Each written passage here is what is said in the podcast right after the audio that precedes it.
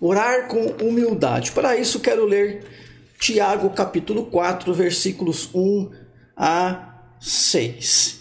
Tiago 4, 1 a 6. Se você estiver com a sua Bíblia aí no aplicativo, quiser acompanhar, diz assim: De onde procedem guerras e contendas que há entre vós?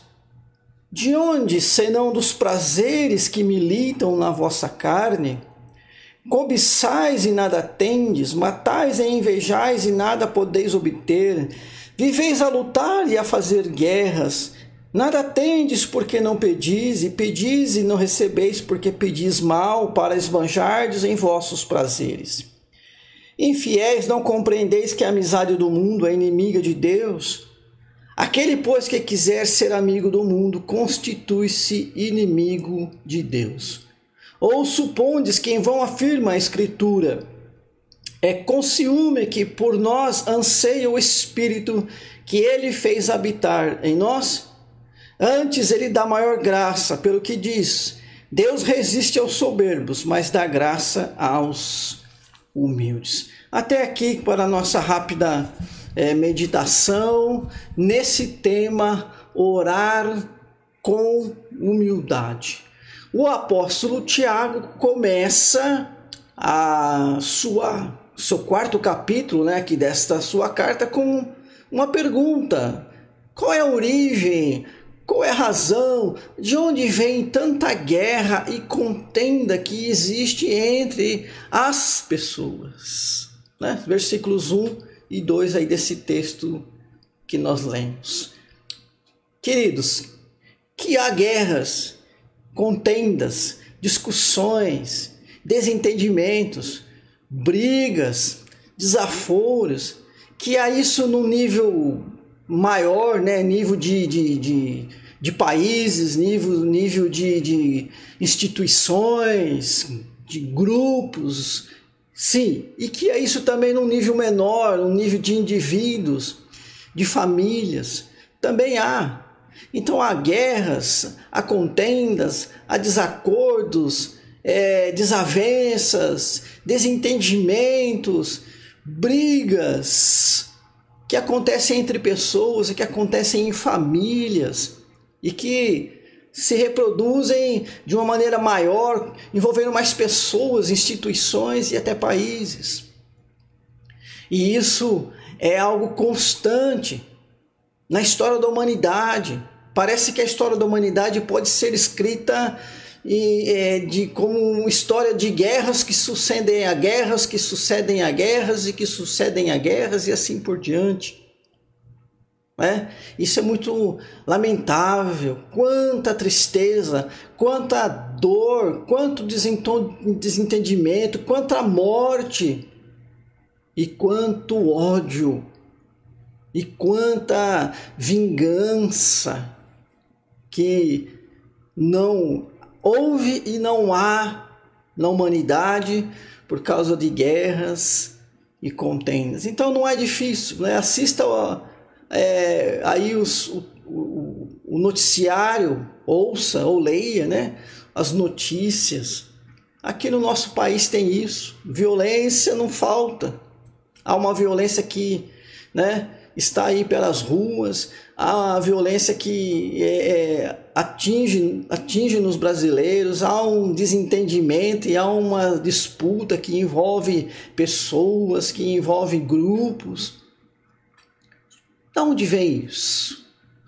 Né? Certamente, é, irmãos e irmãs, não é obra de Deus. Né? Deus não produz estas coisas, Ele não criou estas coisas. Né? Então o apóstolo Tiago aí é, faz essa pergunta, né? E a resposta está no, no próprio texto, né? Isso tem a ver com a nossa ganância, com a nossa vaidade, com a nossa arrogância, enfim, com o orgulho, né? O orgulho nas suas facetas aí, que é, é o egoísmo, a vaidade, a, a ganância, enfim, tudo aquilo que levam, a, levam as pessoas a pensar somente nela, desejar somente para ela e não respeitar limites, não respeitar os, os direitos do, do seu próximo, não se interessar pelas outras pessoas, né? só por elas mesmas. Né? Então, é, o orgulho produz tudo isso. Todo, toda esta contenda e violência, né? E aí nós colocamos aí no, no, na projeção aí no slide, né? Na figura, o orgulho foi o pecado de Satanás e dos nossos primeiros pais. Então olha só, né? É, quanto que é prejudicial e há quanto tempo está presente, né? O orgulho se fez primeiro presente, né? Na queda do de Lúcifer, né? O, a, quando ele então passa a ser banido dos céus e se torna inimigo de Deus. Então a Bíblia vai colocar, né? Ele como um, um anjo que foi orgulhoso e arrastou muitos com ele. E também os nossos primeiros pais, né? Dando ouvidos aí ao tentador, praticaram o pecado motivados também pelo orgulho. Ofereceu-lhes, né, uma condição de serem como deuses. Parece que isso lhes agradou, né? E ainda hoje, querido irmão, querida irmã, né? Nossa maior luta é contra o pecado do orgulho e as suas facetas, né? Que nós já mencionamos. Ainda hoje, nós lidamos com isso diariamente. Né? O mundo é, sofre né, consequências diárias é, de, de, dores, de, de sofrimento, de, de, coisas ruins, de males, por causa do orgulho presente praticado pelas pessoas. Né? E nós cristãos que fomos libertos da escravidão do pecado, mas ainda estamos nessa condição carnal. E se a gente não vigiar e não lutar e não se esforçar para uma vida santa, né, nós também podemos nos deixar levar pelo orgulho, pela vaidade, pela arrogância. Isso, irmãos e irmãs, é muito prejudicial a ponto, né, de Tiago fazer essa exortação nos versículos 3 a 5, né? Para que os crentes não deixassem penetrar este mal do orgulho na prática da oração, né? Muitas vezes nós nem nos damos conta de que estamos sendo egoístas, arrogantes, vaidosos, e talvez se prestássemos atenção, né, nas palavras, nos pedidos, no nosso momento de oração, quem sabe iríamos perceber que algumas das coisas que nós pedimos têm origem neste vício e neste mal. O Tiago está apontando isso aqui. Pessoas que pediam, né? Pediam mal, segundo ele, né?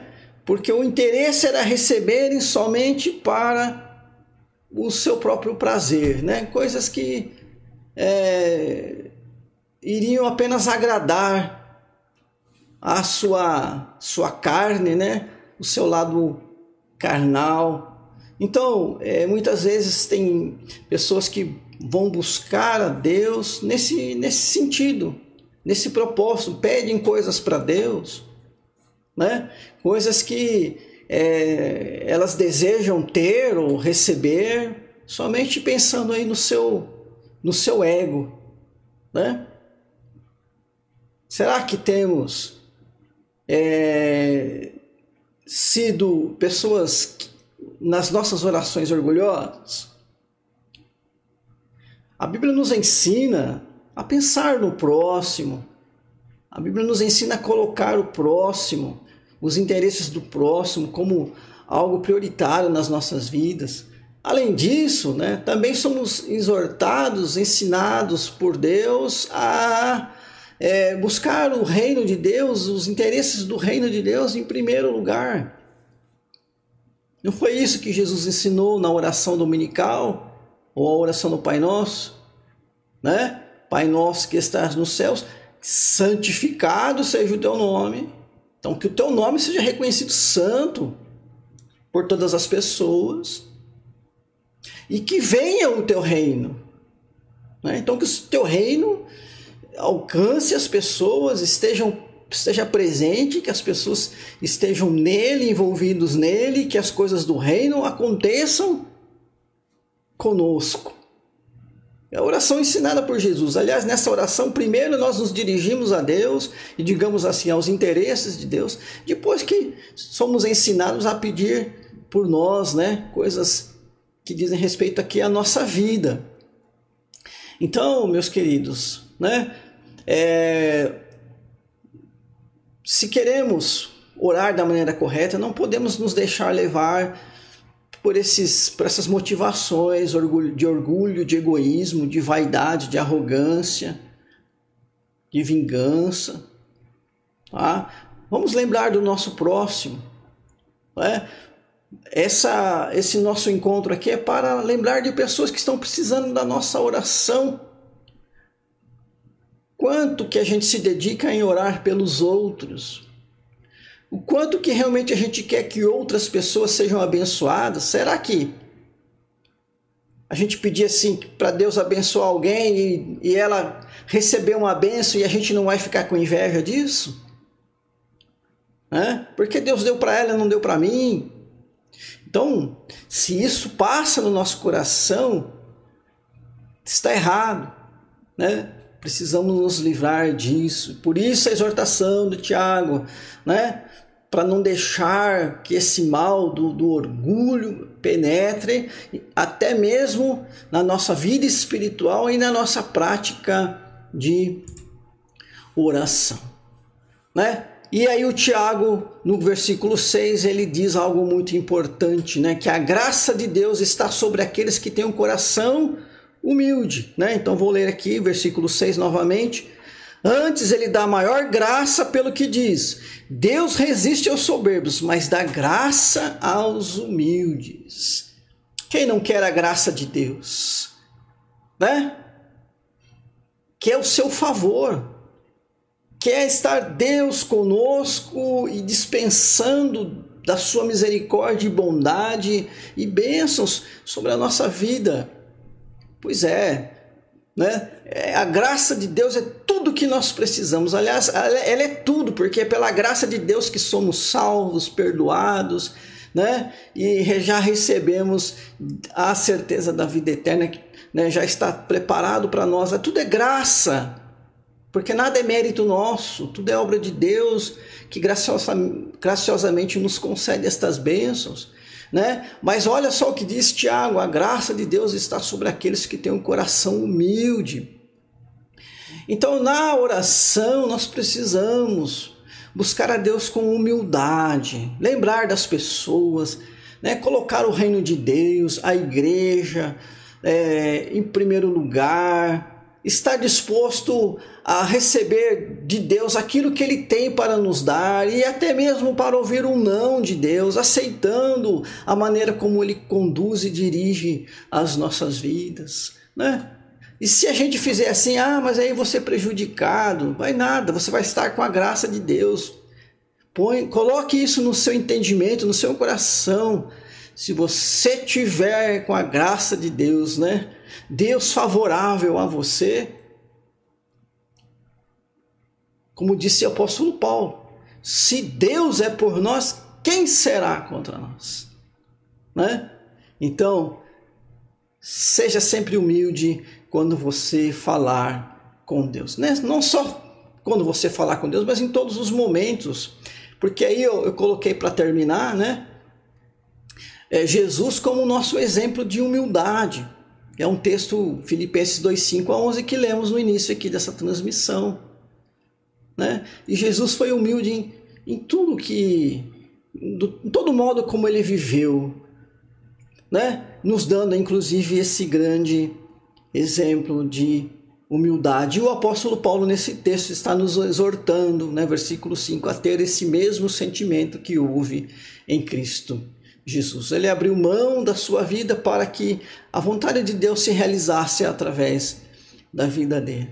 E assim seja conosco também. Então, meu irmão, minha irmã, vamos orar, mas vamos orar com humildade.